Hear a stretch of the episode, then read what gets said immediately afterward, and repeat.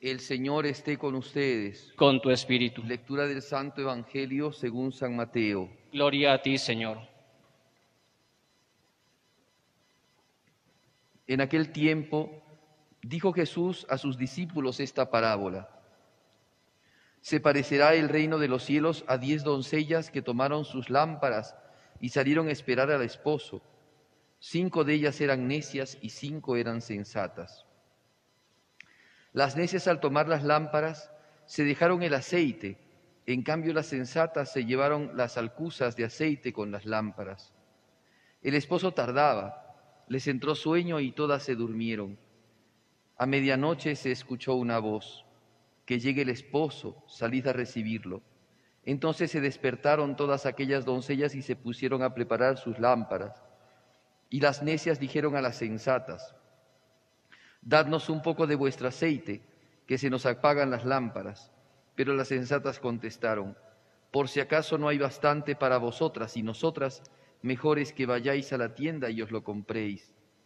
Mientras iban a comprarlo, llegó el esposo y las que estaban preparadas entraron con él al banquete de bodas y se cerraron las puertas. Más tarde llegaron también las otras doncellas y dijeron, Señor, Señor, ábrenos. Pero él respondió, Os aseguro que no os conozco. Por tanto, velad, porque no sabéis el día ni la hora. Palabra del Señor. Gloria a ti, Señor Jesús.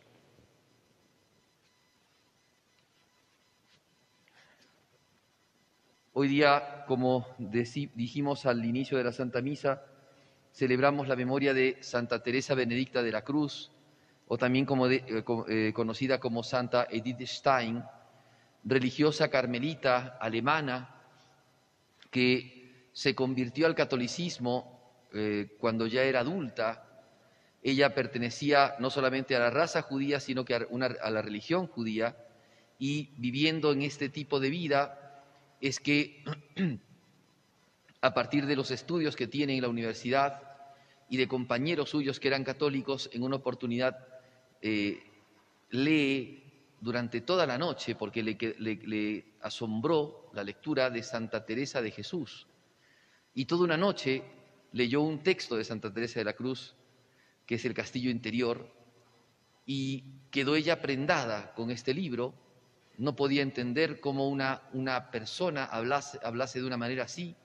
La mística Teresa de Jesús le mostró el camino espiritual. Fue en ese momento cuando ella empieza a adentrarse en la fe cristiana, empieza a conocer la fe católica, había escuchado hablar de ella, pero su ambiente y la vida liberal en la que, en la que, vivía, en la que vivía no le permitían adentrarse en la doctrina cristiana. Entonces, a partir de estudios, de conocimientos y de una buena guía espiritual, un buen sacerdote que la guiaba en el conocimiento de determinadas eh, doctrinas católicas, ¿no? Empezó a estudiar a Santo Tomás de Aquino y esta joven era estudiante de filosofía, después se graduó, eh, era filósofa, fue discípula de Husserl, un gran filósofo alemán de su tiempo, y de a poco ella empezó a integrarse ¿no? a la vida cristiana, daba conferencias, daba cursos, era muy cercana de unas religiosas dominicas, las hermanas de Santa María Magdalena de Speyer,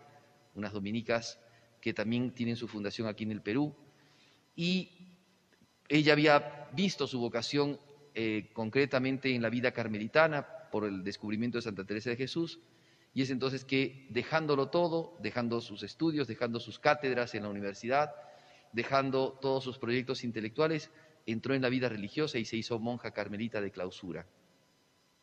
A partir de allí dedica su vida a la oración, pero también a la escritura. Escribe varios libros eh, que son realmente muy interesantes, de vida mística. Es, es una mujer que alcanza grados de vida espiritual muy altos y es en ese tiempo que llega toda la moda y toda la, la beligerancia y la violencia de los nazis a Alemania. Ella era descendiente de judíos, ella era judía y entonces, estando ella en el Carmelo, eh, y aunque tenía, y aunque le habían mandado otro Carmelo, ya estaban a punto de mandarla a, Holanda para que, mm, digamos, no sufriera peligro, sin embargo es capturada y se la llevan al campo de concentración de Auschwitz en, en Polonia, y allí, después de un tiempo de sufrimiento y de padecimiento, ella muere mártir junto con muchos otros, no solamente judíos, sino también cristianos, religiosos, religiosas, sacerdotes, eh, por ser cristianos, por el hecho de ser cristianos, porque el nazismo no solamente persiguió a los judíos, sino que también tuvo mucha confrontación con la Iglesia Católica. Entonces, allí ella no solamente entonces vivió como religiosa, sino también ella muere como mártir. Y por eso es que el Papa Benedicto XVI, junto con San Benito, eh, la declaró a Santa Edith Stein como patrona de Europa, de la Europa actual, ¿no? porque es una santa muy actual y manifiesta justamente cómo en la religión cristiana, ¿no? bajo la fe católica, uno puede también enarbolar la bandera de la verdad de la ciencia y de la especulación filosófica. Esta mujer nos hace ver con toda su diametralidad la gran capacidad que tiene como mujer de ser muy racional, de ser una persona muy instruida, muy académica, pero también de tener un alma muy espiritual, muy humilde delante de los ojos de Dios y con la capacidad de tener una intimidad y un trato espiritual que pocos hombres y mujeres tienen porque no viven en profundidad la vida de gracia.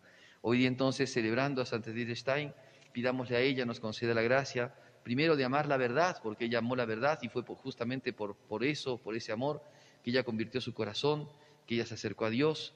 Pidamos también por las religiosas de vida contemplativa, principalmente por las madres carmelitas que trabajan incansablemente rezando por todos nosotros desde sus claustros.